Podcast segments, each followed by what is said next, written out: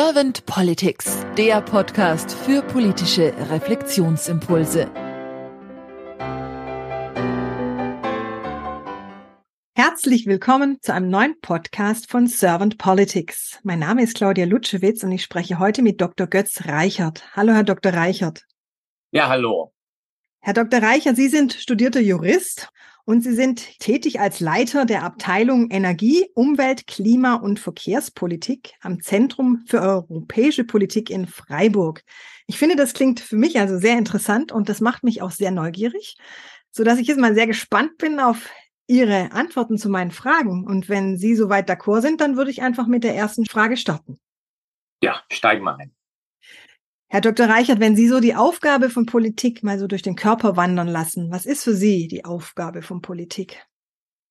Ja, man könnte ja einfach sagen, äh, die Aufgabe von Politik ist, Probleme zu lösen. Aber das ist natürlich letztlich sehr inhaltsleer. Dann, kann man sich natürlich auch fragen, ja, äh, was wird überhaupt als Problem angesehen? Äh, was ist die richtige Lösung? Natürlich auch, wie, wie kommt man dann zu Lösungen? Äh, von daher würde ich sagen, man muss sich diese Grundsatzfragen stellen. Es geht auch um Macht, um Machtverteilung, Verhältnis Individuum, Gemeinschaft. Dafür braucht man eine Lösung. Und, und was sind die Rechte, die der Einzelne hat äh, und die Pflichten, die er hat, der Gemeinschaft gegenüber und umgekehrt. Und das ist eine Aufgabe von Politik, dass er diese, dieses Spannungsverhältnis zunächst mal klärt. Dann auch eine weitere Frage, die, die man sich dann bei dieser Definition stellen kann. Äh, was ist denn überhaupt das Gemeinwesen? Also wer ist es?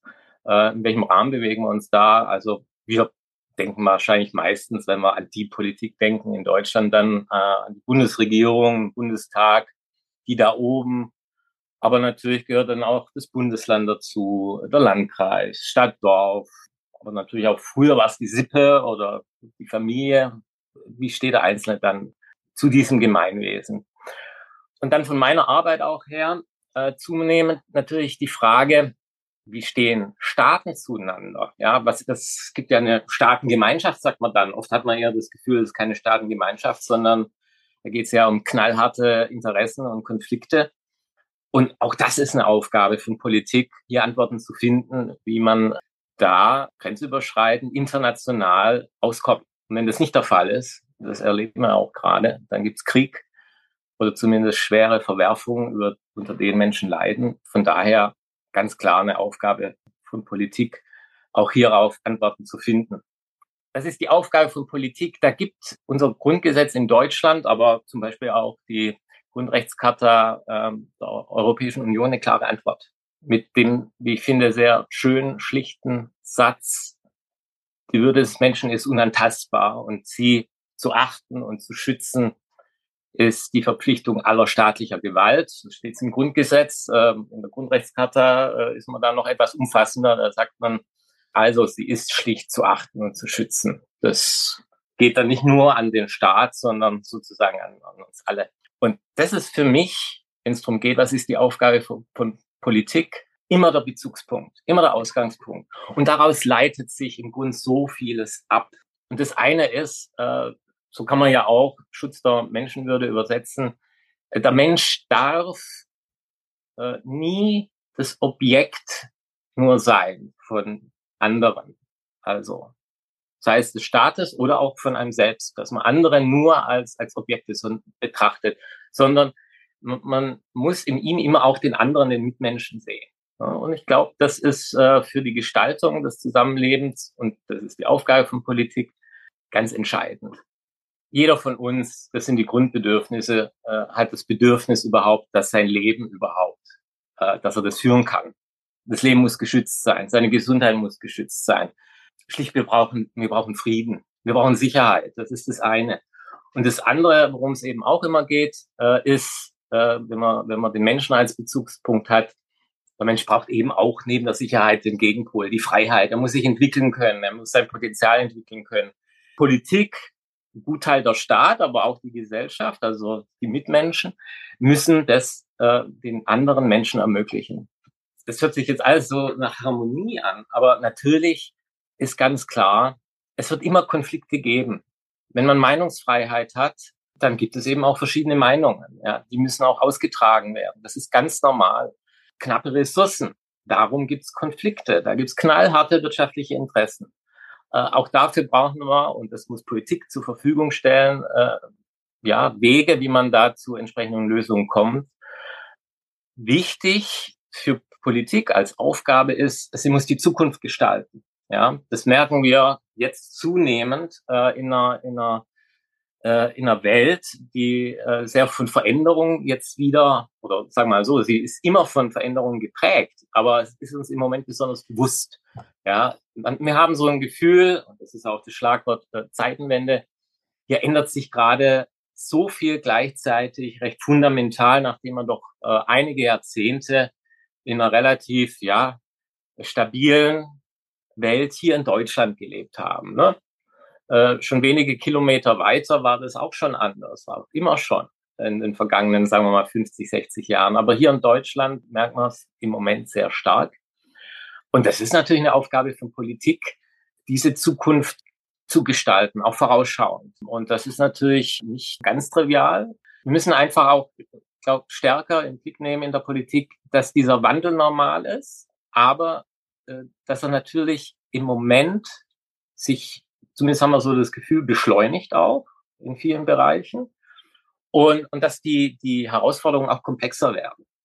Das hängt auch damit zusammen, äh, dass man zunehmend natürlich versteht, dass die Dinge stark miteinander zusammenhängen. Also wie wir eben auch ganz individuell äh, Energie verbrauchen, dass das dann eben Auswirkungen auf das globale Klima hat. Dass jeder Einzelne sozusagen da durchaus auch einen Einfluss hat. Und es gibt eben sehr viele erkennen wir zunehmend grenzüberschreitende Herausforderungen. Die erfordern internationale Kooperation, wenn man da Problem, Probleme lösen will. Es ist also ein Irrglaube, dass ein Nationalstaat ein Problem alleine lösen kann.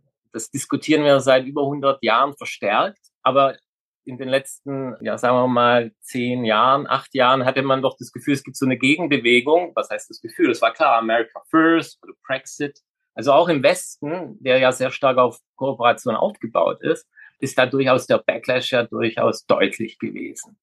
Und eine weitere Herausforderung, die ähm, die Gestaltung der Zukunft auch so oder auch der Gegenwart schon so komplex macht, man kann sagen, so eine intertemporale Herausforderung. Unser Handeln heute betrifft nicht nur unsere äh, Nachbarn oder Menschen auf anderen Kontinenten, sondern auch künftige Generationen das wird uns auch zunehmend bewusst. Das war letztlich immer schon so. Aber die Dringlichkeit, die, die schwerwiegenden Konsequenzen, die unser Handeln haben, das wird doch sehr deutlich. Also nehmen Sie die letzte Generation, die sich das sehr sozusagen äh, sehr verinnerlicht hat, dieses Gefühl. Das ist für die ein ganzes Lebensgefühl, das sie bestimmt.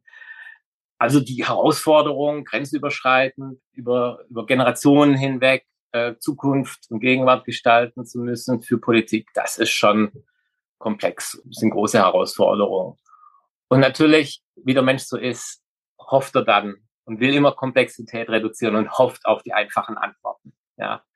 Und wer verführt ihn zu den einfachen Antworten? Das sind die Populisten, die Diktatoren. Euphemistisch spricht man heutzutage von Autokraten, die immer die einfachen Antworten geben und langfristig äh, dadurch aber ganze Völker äh, und Kontinente ins Verderben schon gestürzt haben.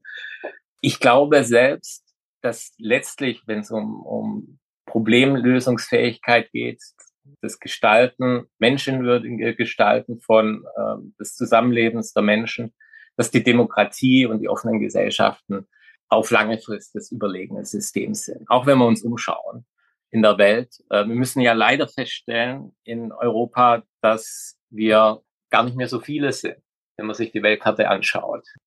Wie nehmen Sie momentan denn die Politik wahr? Ich nehme so Politik wahr, wie viele von uns auch, äh, dass sie im Moment im ständigen Krisenmodus ist, auch überfordert ist oft. Ja, man ist mit vielen, ja, heutzutage sagt man Disruptionen konfrontiert plötzlich so nehme ich Politik im Moment wahr, zumindest die Politik hier in Europa und in Deutschland, dass sie äh, wirklich sowohl die Politiker und Politikerinnen als auch uns als Bürgerinnen und Bürger äh, fordert und auch natürlich ein Stück weit überfordert. Das, das sehe ich schon so. diese Disruption, kann man auch sagen, hat uns gezeigt, dass wir auf äh, einige Entwicklungen nicht vorbereitet waren. Es gibt natürlich Ereignisse, da muss man sagen, da kann man sich vielleicht auch nicht wirklich vollständig vorbereiten.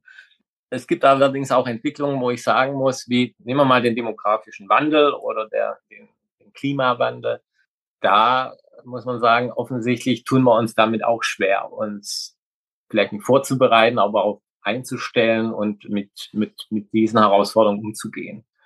So nehme ich Politik im Moment auch wahr. Also aus meiner Sicht muss man wirklich jetzt versuchen, äh, die Herausforderung zunächst mal anzunehmen.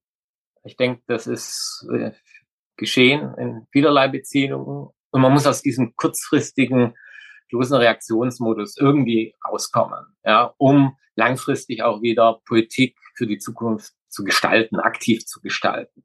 Ja. Und dafür braucht's ja Handlungsfähigkeit. Wie werden wir wieder handlungsfähig? Handlungsfähiger, ähm, auch langfristig denken, auch überlegt denken.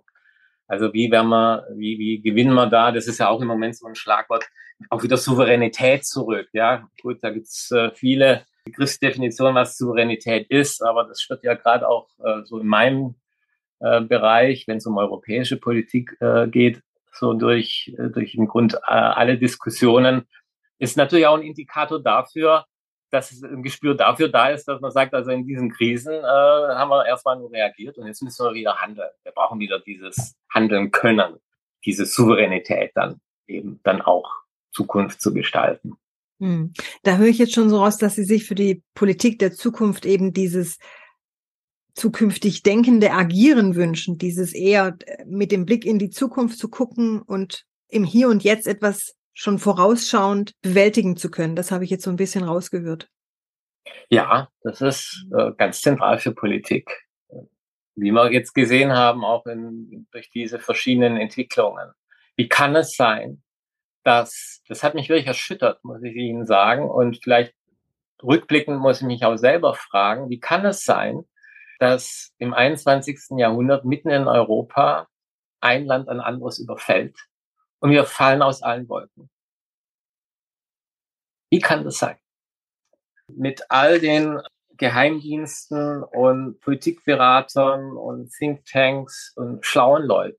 Und natürlich rückblickend muss man sagen, na ja, wenn man ehrlich ist, gab es doch viele Anzeichen dafür, dass äh, es zu so einer Entwicklung durchaus kommen kann. Und so eine Situation sollte man zukünftig wirklich vermeiden. Das ist schon eine zentrale Aufgabe von Politik. Das sind diese, ja, äh, wenn es um, um diese Handlungsfelder geht, Sicherheitspolitik. Aber das ist ja mittlerweile auch ein Begriff Sicherheitspolitik, der sehr weit gefasst wird. Ne? Das gab schon, also das CIA hat schon vor vielen, vielen Jahren äh, auch den Klimawandel zu einer Frage nationaler Sicherheitspolitik der USA erklärt. Also da gibt's, da kann man sehr viel drunter fassen, aber vorausschauend auch so grundlegende Entwicklungen, die sich zwar langsam entfalten, aber dann doch ja eine völlige Eigendynamik entwickeln können, äh, sich darauf einzustellen.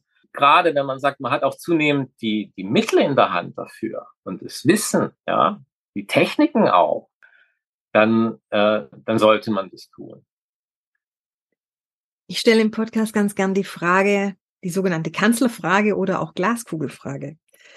Herr Dr. Reicher, wenn Sie jetzt Bundeskanzler wären momentan und Sie hätten ein sehr kompetentes Team an Ihrer Seite, was wären denn so zwei bis drei Ihrer Fokusthemen, die Sie angehen würden? Hm.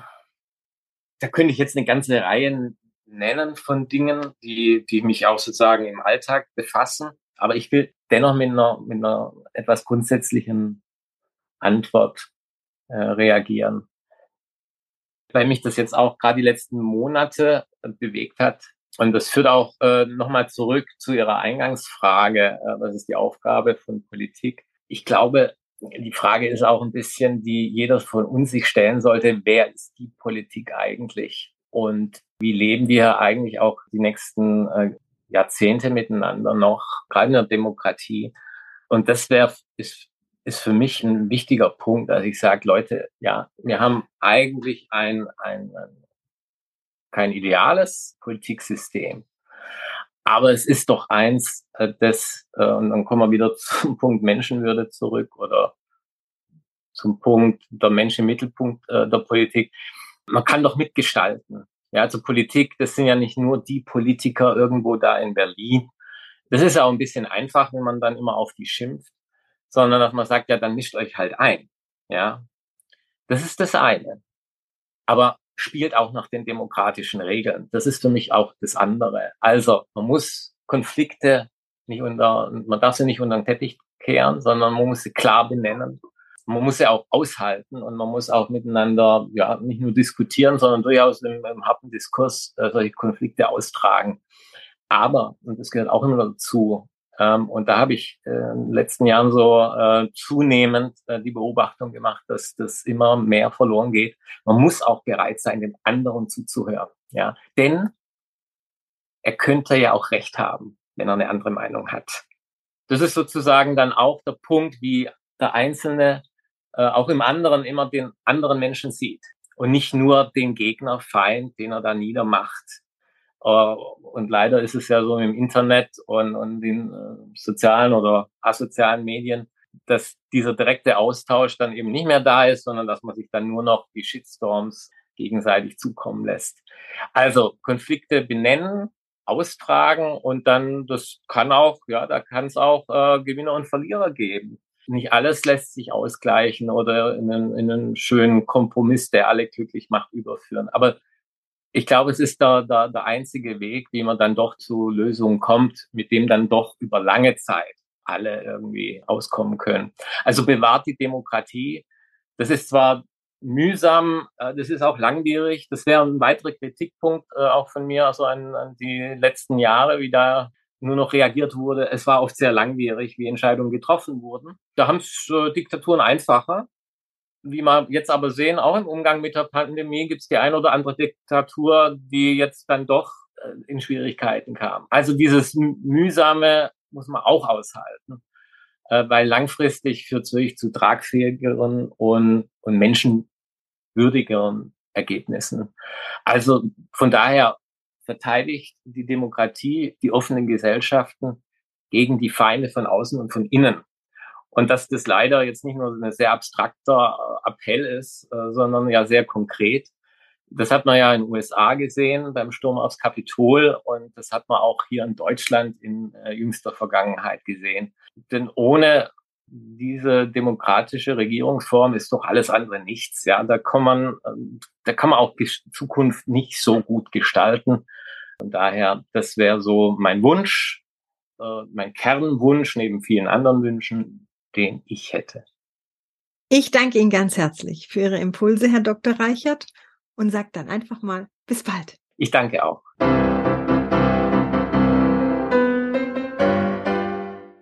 Servant Politics gibt's auf Spotify, Apple Podcasts und überall, wo es Podcasts gibt. Abonniert uns gerne und hinterlasst uns eine Bewertung. Servant Politics, der Podcast für politische Reflexionsimpulse.